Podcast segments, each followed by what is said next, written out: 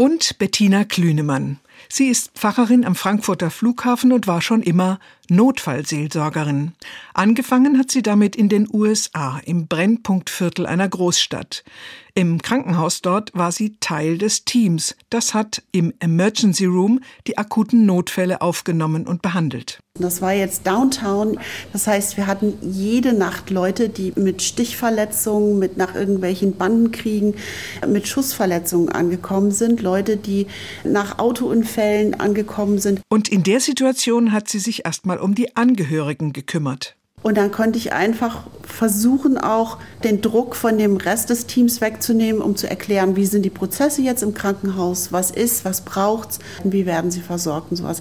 Ein Theologe hat mal gesagt, dem Hungrigen erscheint Gott als ein Stück Brot, also Gott erscheint immer als das, was Leben rettet.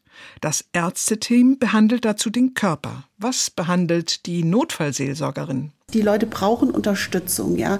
Denen gibt man nicht nur einen Stuhl und ein Glas Wasser, sondern da ist es gut, wenn da jemand noch mit dabei ist und einfach Zeit mit denen verbringt und hilft, einfach so eine Leitplanke zu sein in der Situation. Dasein mit viel Zeit und Aufmerksamkeit, das leuchtet mir ein.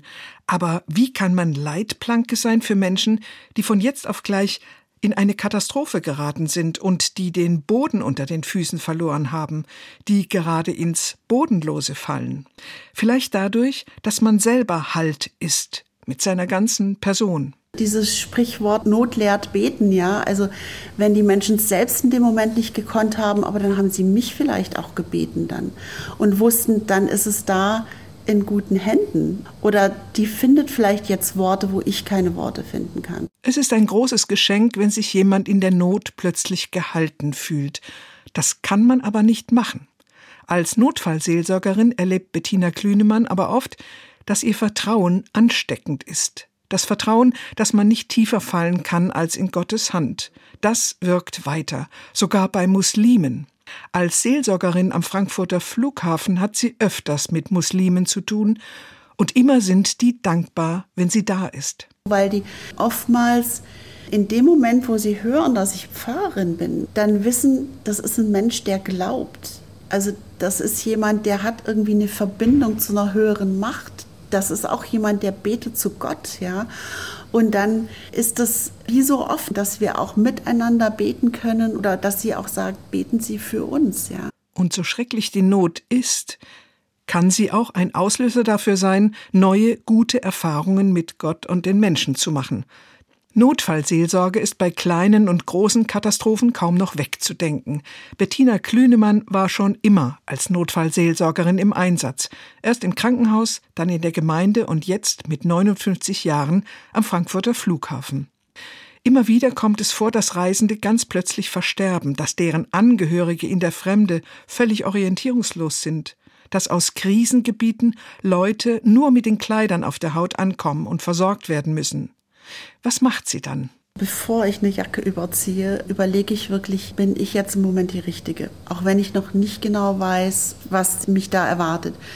Aber in dem Moment, ich muss wirklich auch für mich innerlich abchecken, was habe ich an dem Tag schon gemacht? Habe ich die Kapazitäten innerlich und haben es auch die Leute, die dann mit mir kommen? Die, die mitkommen, das sind Leute aus allen möglichen Berufen, die ehrenamtliche Notfallseelsorge machen.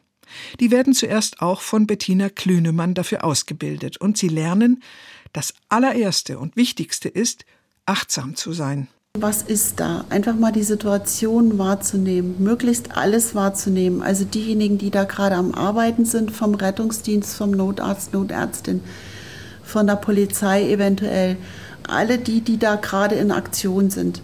Dabei ist es wichtig, den spontanen Gefühlen und Impulsen nicht gleich zu folgen, sondern erstmal genau hinzusehen, auch auf sich selbst.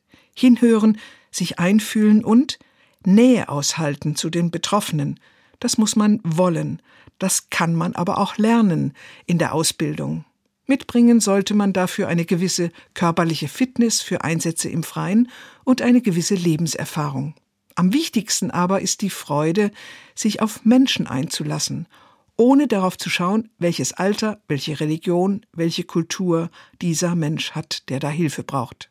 In der Bibel kennen wir die Geschichte vom barmherzigen Samariter und das ist genau der, der anders ist, der anders glaubt und der auch anders lebt, ja, und der andere Grundsätze erstmal hat und Werte.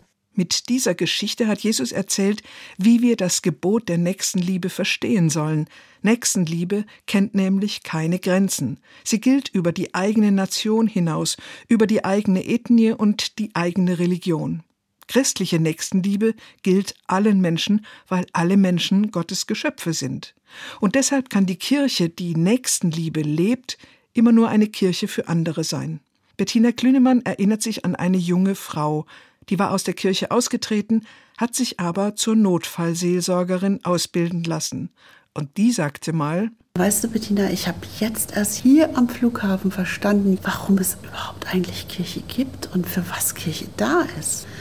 Und dann denke ich mir, Mensch, das ist gut. Das ist wirklich gut, dass wir für andere da sind.